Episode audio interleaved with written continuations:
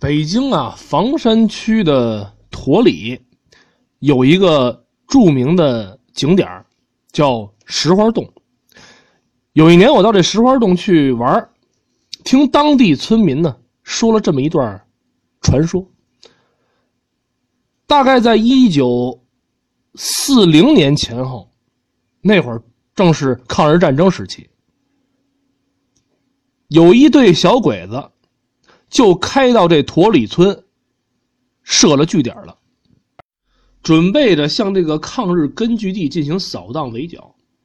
但是没过多久，这队日本兵就悄悄的撤退了。这很不符合他们的风格呀。据听传说，有这么一天，有一个小班组的鬼子，大概六个来六个人左右。开始巡山，走到半山腰这个地方，发现有一个一人粗左右的这么一个山洞，垂直向下，从里面呼呼呼的冒着阴风。这小鬼子好奇呀，趴在洞口往下瞧，互相一咬耳朵，这个里边肯定有八路。于是，这一对小鬼子返回了营房，准备了一大捆绳子，一只白鸽，又返回了山洞。他们找一个叫山田的小鬼子，把绳子系在他的腰上，一点一点的就给他放下去，让他拿着这只鸽子，遇到什么情况赶紧放鸽子，大家伙好照应。可是这绳子呀。越放越长。这一捆绳子有多长呢？按当时日本人的配置，是一百三十五米，已经放下去一百二十五米了，眼见就要到头了。就听着下边扑棱棱棱棱棱，鸽子飞上来了。这鸽子当时飞上来可就没落下，唰。一会儿飞没影了。这日本人的鸽子都是训练有素的，可以说是特种的信鸽。遇到多大的事儿，不带惊慌，就是在枪林弹雨当中，他也不可能是惊吓成这样。于是这五个鬼子赶紧就往上倒绳子。等再倒上来一看，下去了，这个鬼子已经人事不省了，晕了。又是掐人中，又是摇肩膀，一会儿又给他灌水，足足折腾了一个多小时。这山田呢，这才缓缓的睁开了双眼，长出了一口气：“唉，吓死我了！怎么回事？下面没有八路啊！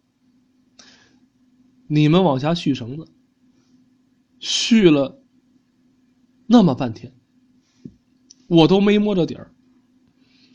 可是，突然我看见了脸盆那么大的蝙蝠，猪一样大的老鼠。哈哈哈哈！你太给日本皇军丢脸了！看见蝙蝠就把你吓成这个样子吗？天皇是怎么教育你的，啊，山田？难道你都忘了吗？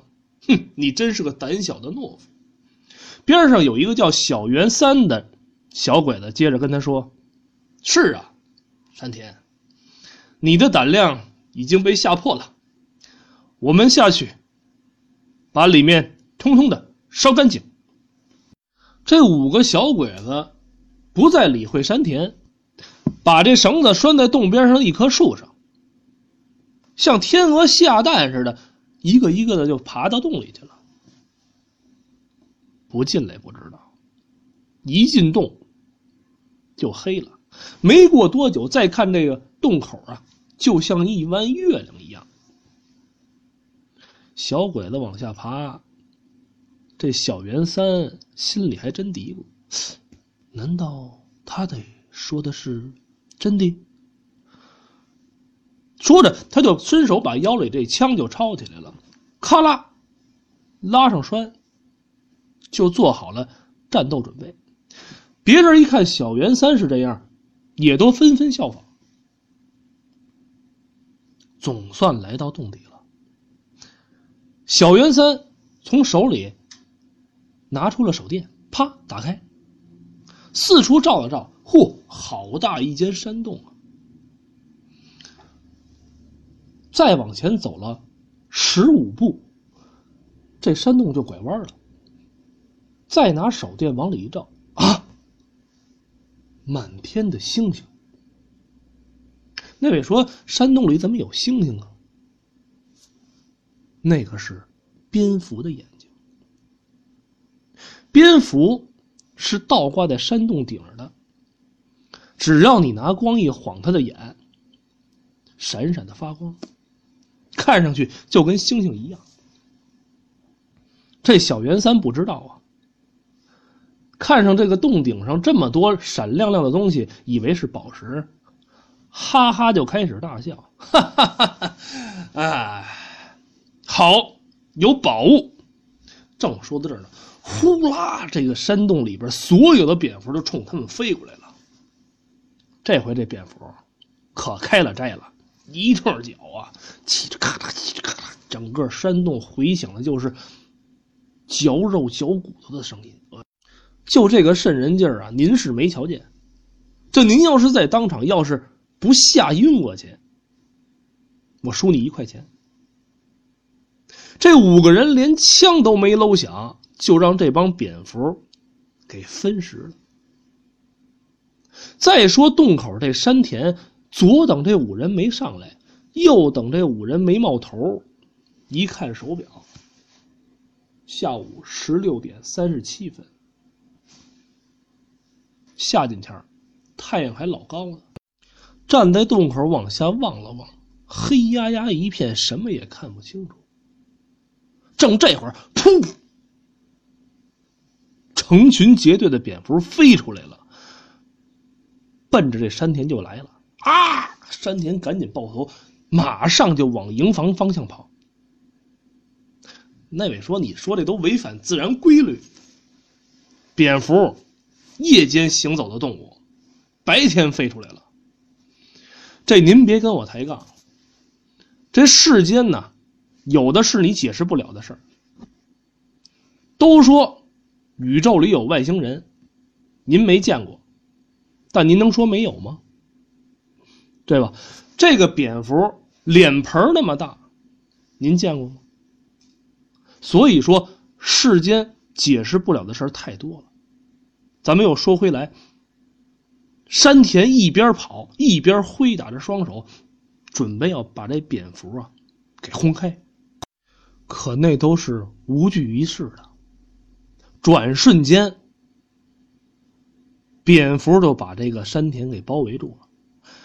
也就一顿饭的功夫，一片鬼子的军装从半空当中飘下，山田消失了。天哪，慢慢的就黑了。山田、小袁三这对鬼子没回去，这营房里的剩下这几十个鬼子。就开始嘀咕了：“怎么回事怎么还没回来呀？”他知道他们去探这个山洞没回来。有一个小队长叫九元，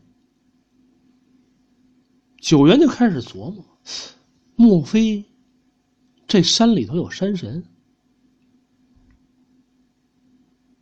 莫非我们触动了神仙？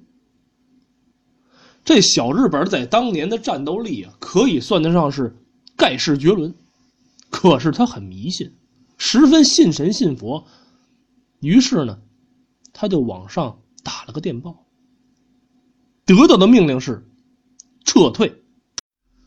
就这样，这对鬼子呀，就悄悄的撤出了驼里村。